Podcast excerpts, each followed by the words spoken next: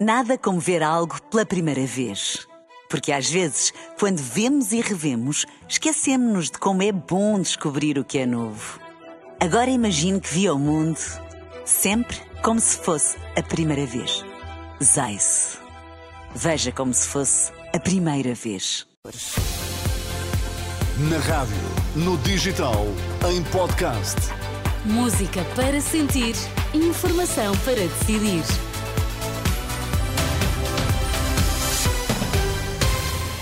Contamos-lhe que notícias marcam esta manhã de quarta-feira. Olá, Sérgio Costa, bom vez, dia, bom dia. mais uma vez. O que é que temos que saber a esta hora? Empresários pedem mais escrutínio e transparência nas baixas autodeclaradas. O algoritmo das redes influencia o seu voto? Respostas neste Jornal das Nove. Em e no Desporto, João Fonseca, bom dia. Ana, bom dia. Sporting e Benfica treinam hoje pela última vez antes do derby, que será apitado pelo internacional Fábio Veríssimo. Estão 11 graus em Lisboa, estão 9 no Porto, 11 em Faro. As notícias com Sérgio Costa. Baixas autodeclaradas são pouco transparentes e falta escrutínio. Um reparo da Confederação Empresarial de Portugal na reação aos dados que mostram um aumento significativo do recurso às autobaixas. Só em janeiro, em 15 dias, foram emitidos 60 mil pedidos, números avançados pelo Diário de Notícias que cita dados oficiais. Perante este cenário, Armindo Monteiro, da CIP, pede mais transparência e escrutínio. Estamos a avaliar um critério médico a partir de uma avaliação pessoal. Portanto, não, não, não, não vejo que eh, haja aqui escrutínio suficiente para se aferir a razoabilidade da baixa por razões de saúde. Confirmo esta ideia precisamente no número eh, eh, extraordinariamente impressivo que acontece precisamente colado aos fins de semana, colado aos feriados, colado às pontes. Isso leva a sugerir que há aqui algum critério que vai para além do critério uh, de, de, de, saúde. Argumentos do presidente da CIP que os médicos contrariam. António Luz Pereira, vice-presidente da Associação de Medicina Geral e Familiar, diz que o número de baixas autodeclaradas está relacionado com o pico de infecções respiratórias. Isso é sempre impossível de, de garantir. Nós apelamos sempre também a, a, a, a, que as pessoas utilizem quando realmente uh, há essa, essa necessidade. Mas aquilo que nós vimos também no período de janeiro foi também um aumento do número de baixas uh, no mecanismo habitual, passadas pelos, pelos médicos. Uh, por isso, estamos em crer que seja mesmo relacionado com o aumento da, do pico gripal. António Luz Pereira, vice-presidente da Associação de Medicina Geral e Familiar, em declarações a André Rodrigues, considera normal o aumento do número de baixas autodeclaradas. Só em 15 dias, em janeiro, foram emitidos 60 mil pedidos. A marcar esta manhã, vozes da Aliança Democrática que defendem um novo referendo ao aborto. Paulo Núncio, vice-presidente do CDS e candidato a deputado pela AD, defende ser difícil reverter a lei apenas no Parlamento.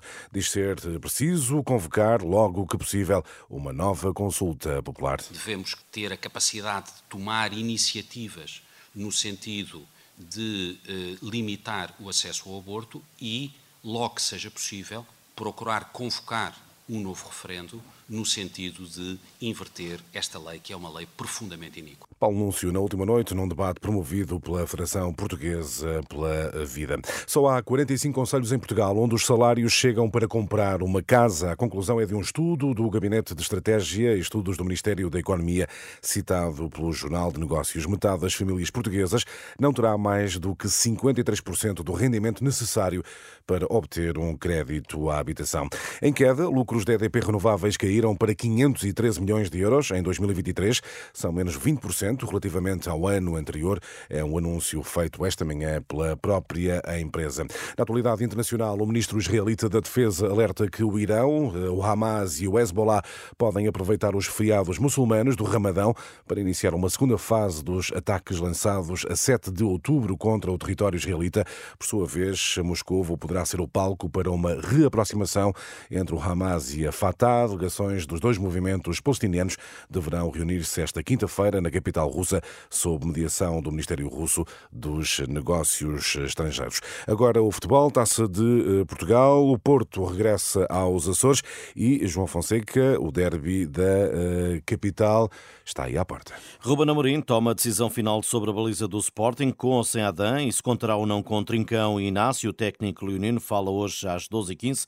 Roger Schmidt só não tem Bernat e no dia de aniversário aniversário do clube, 120 anos, regressa às antevisões. Como árbitro estará Fábio Veríssimo, que apitará o terceiro derby da capital na sua carreira e a sua terceira meia-final da taça. Um juiz que aos 41 anos tem passado ao lado de uma carreira internacional. Costumo eh, dizer que Fábio Veríssimo é um árbitro triste, que muitas vezes parece que não, não desfruta daquilo que é a beleza do futebol e a beleza da arbitragem, e, e provavelmente por isso passou, passou ao lado de algumas oportunidades que lhe foram aparecendo, nomeadamente eh, a nível internacional, e acabou por fazer uma, uma carreira eh, mediana. Paulo Pereira, o comentador de arbitragem da Renascença, Gustavo Correia está lesionado, deu o seu lugar a Cláudio Pereira, alteração no árbitro para o que falta jogar 63 minutos do Santa Clara Porto, os quartos de final. PP deve ser poupado para o clássico domingo com o Benfica em Guimarães. O Vitória está à espera pelo adversário nas meias finais.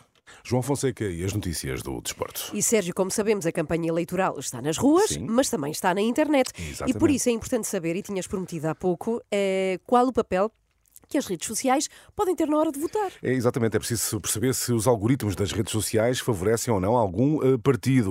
Uh, Daniel Espírito Santo está connosco nesta edição das nove e foi essa, Daniela, a pergunta que fizeste à Comissão Nacional de Eleições. Pois é, e a pergunta é especialmente pertinente num ano em que metade do planeta vai a votos.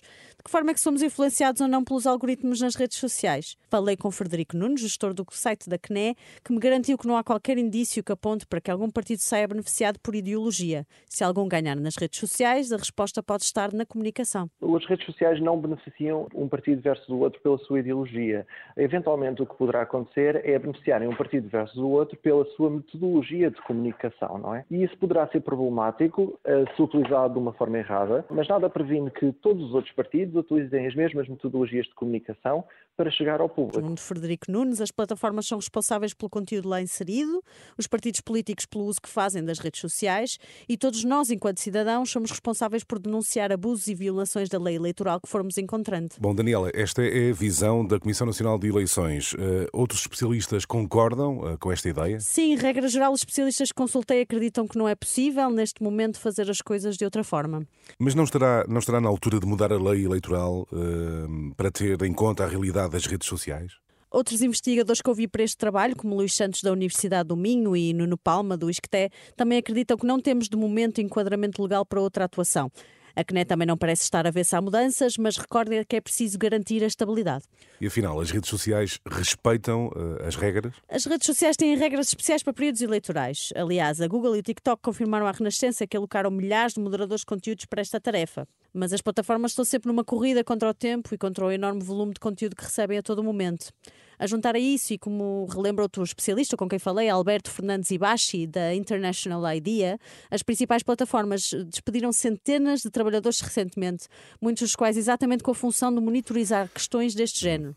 Ou seja, dezenas de eleições, poucas mãos, estaremos aqui certo. perante uma tempestade perfeita, Muito. só o tempo dirá. Obrigado, obrigado Daniel. Uh, Daniel Espírito Santo, que foi tentar perceber como funciona o algoritmo uh, uh, das redes no -huh. nosso voto, um trabalho que já está disponível em rr.pt. Percebe-se então que afinal não há assim grande influência, não há, o algoritmo não decide o nosso voto, tudo depende da comunicação que é feita sim, sim. pelos partidos, tal como acontece também nas ruas, não é? Portanto, não seja um toy das redes sociais. Ah, por falar em toy, não é? Sim, sim, por falar em toy, porque está connosco já, já, já a seguir.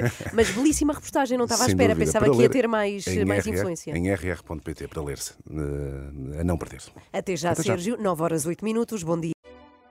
Nada como ver algo pela primeira vez.